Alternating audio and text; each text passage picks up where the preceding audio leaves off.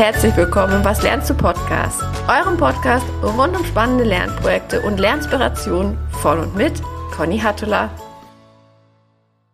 Herzlich willkommen in der neuen Woche, in der neuen Folge und heute mit einem tollen Gast. Ich habe heute Matthias Wienke bei mir sitzen. Ähm, Matthias und ich kennen uns über LinkedIn, sind da zu unterschiedlichen Lernthemen im Austausch gewesen und äh, ich war vor einigen Wochen bei ihm im Lern Explorer Podcast zu Gast. Matthias ist aktuell Skill Manager bei der Bayer AG und lieber Matthias, ich bin ganz gespannt, was du uns heute für ein Lernprojekt mitgebracht hast. Ja, hallo Conny, danke für die Einladung und danke, dass ich äh, so früh bei dem Podcast äh, mit dabei sein darf. Ähm, mein Lernthema oder mein Lernprojekt ist das Thema alles rund um Daten. Also sprich Datenanalyse bis hin zu Datenstorytelling, Data Wrangling. Also was man mit umfangreichen Datensätzen machen kann, was über das hinausgeht, was mit Excel möglich ist. Das ist natürlich auch schon viel möglich mit Pivot-Tabellen und so weiter. Aber äh, mich interessiert es äh, tiefergehend als das und deswegen beschäftigt mich das Thema schon seit einigen Monaten, ich würde sagen seit mehr als einem Jahr intensiv. Darf ich fragen, was du für ein Ziel hast mit dem Thema Datenanalyse und Datenstorytelling? Oh, was ist das Ziel? Das ist eine gute Frage. Ähm, ich glaube halt, dass Daten immer wichtiger werden, egal in welchem Job. Und ähm, eine gesunde Data Literacy, wie man auch immer das nennen möchte, würde ich behaupten, ist auch eine Art Future Skill. Also ist etwas, was man in der Zukunft immer mehr braucht. Alle Machine Learning Methodiken basieren auf riesigen Datenmengen. Und ich glaube, jeder braucht ein gesunden, gesundes Verständnis und eine gesunde Möglichkeit damit umzugehen. Was mein eigentliches Ziel damit ist, hm, gute Frage. Es hat mich immer wieder in meinen Jobs, auch wenn ich nichts mit Daten eigentlich zu tun hatte, hat es mich immer wieder dahin getrieben, auch äh, Analysen zu machen, intensiv auch, wenn ich äh, für ein Produkt eine Verantwortung hatte, auf die Daten zu schauen, da auch gute Analysen zu haben, habe Kollegen dabei geholfen, für ihre Produkte gute Datenanalysen aufzubauen. Und ich habe das, glaube ich, auch schon ziemlich gut gemacht dafür, dass ich es nicht wirklich beruflich mache. Ich habe zwar einen IT-Background auch irgendwo, aber ähm, irgendwann wollte ich halt auch mehr wissen und mehr, mehr verstehen und wissen, wie man es richtig macht. Und äh, wenn man sich manche Dashboards so anguckt und Visualisierungen anschaut oder auch äh, in, in Zeitschriften oder sowas irgendwelche ähm, Diagramme sieht und sich mal damit beschäftigt, ähm, wie kognitiv überladen die eigentlich sind und wie viel unnötige Informationen drin sind und wie, wie schlecht die manchmal gemacht sind, ähm, macht es einfach aus meiner Sicht halt nicht nur Sinn, Daten besser verstehen zu können, sondern sich auch zu überlegen, ähm, wie kann man sie so aufbereiten, dass sie wirklich eine Botschaft vermitteln. Also sprich, ein wirklich äh, sehr reduziertes Diagramm darzustellen, was die, die wichtigsten Daten darstellt, aber nicht überfrachtet ist und wirklich den Kern darstellt. Und das bewegt mich irgendwie einfach. Ähm, wirklich ein bewusstes Ziel, dass ich irgendwie einen neuen Job haben wollte in dem Bereich habe ich nicht, weil ich, wie gesagt, glaube, ich kann es in jedem Job anwenden. Das klingt äh, ganz spannend. Und ähm, ich, also mein Hintergedanke war es tatsächlich, dass du im Skill Management vielleicht äh, auch die eine oder andere Analyse sagen für, für Abteilungen machst, ähm, welche Skills in der näheren Zukunft beispielsweise gebraucht werden, dass das vielleicht den Hintergrund hat.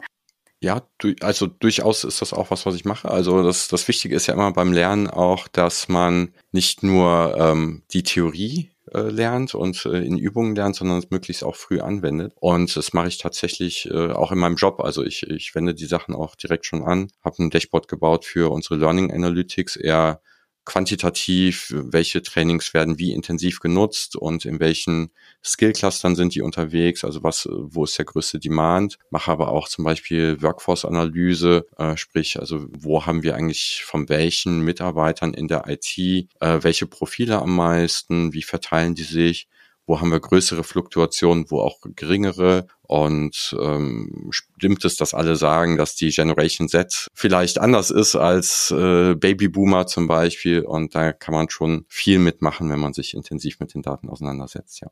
Und wenn du jetzt tatsächlich schon seit einem knappen Jahr dich damit beschäftigst, dann dürftest du ja auch einen äh, super breiten Blick auch auf ähm, spannende Lernmaterialien zu dem Thema haben. Deswegen würde ich dich jetzt gern auch die zweite Frage direkt fragen, nämlich was sind denn deine besten Materialempfehlungen für dein Lernprojekt Datenanalyse und Datenstorytelling?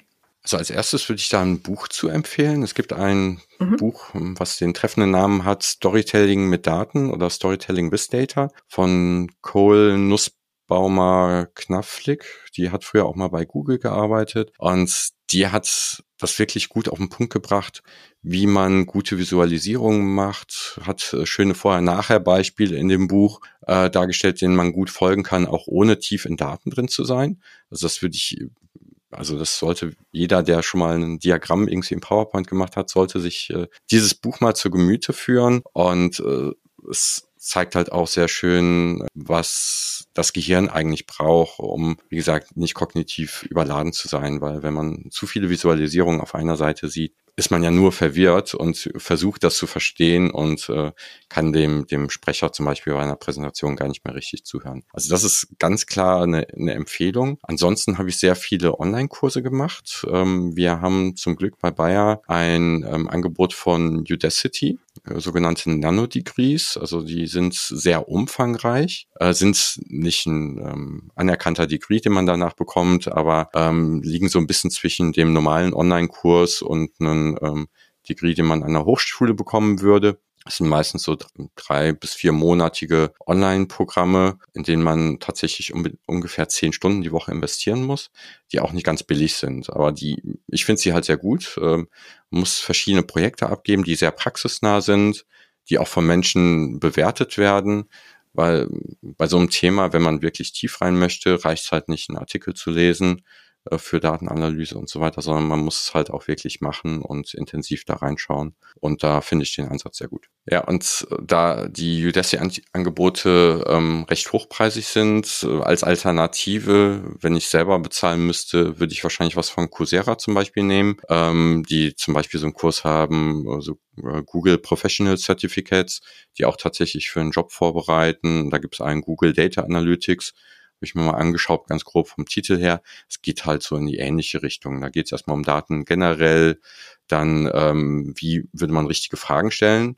Ja, also das ist eigentlich so die Basis. Man springt nicht direkt in die Daten, sondern man muss sich erstmal überlegen, was will ich eigentlich beantwortet haben, dann über Abfragen und Datenbereinigung, was ein großer Teil ist, die Daten wirklich in Form zu bringen, so dass man damit arbeiten kann, sie dann zu analysieren und dann zu überlegen, wie kann ich es visualisieren und daraus eine Story machen, weil äh, das habe ich halt auch gelernt. Äh, es gibt den Unterschied zwischen Data Exploration, also sich in die Daten einwühlen und alle Details rausfinden und Data Explanation. Und da muss man sich wirklich auf wenige Aussagen dann fokussieren. Und das, mhm. das wäre das, was ich, glaube ich, empfehlen würde. Mhm. Super, vielen, vielen Dank. Also wir stellen natürlich auch Matthias Materialempfehlungen ähm, als Link in die Show Notes. Jetzt kommen wir zu meiner Lieblingsfrage, die Frage, wie organisierst du dir denn eigentlich das, äh, das Lernprojekt? Weil das ist ja tatsächlich immer so der Punkt, Material zu sammeln und zu sichten, mhm. ist so die, die eine Sache, aber sich wirklich auch dann die Zeit frei zu schaufeln, um lernen zu können, das ist ja nochmal eine ganz andere. Deswegen, was sind denn deine Tipps, Tricks, Tricks, Hacks? Wie ja. organisierst du dir deine Lernzeit? Ähm, bin gespannt.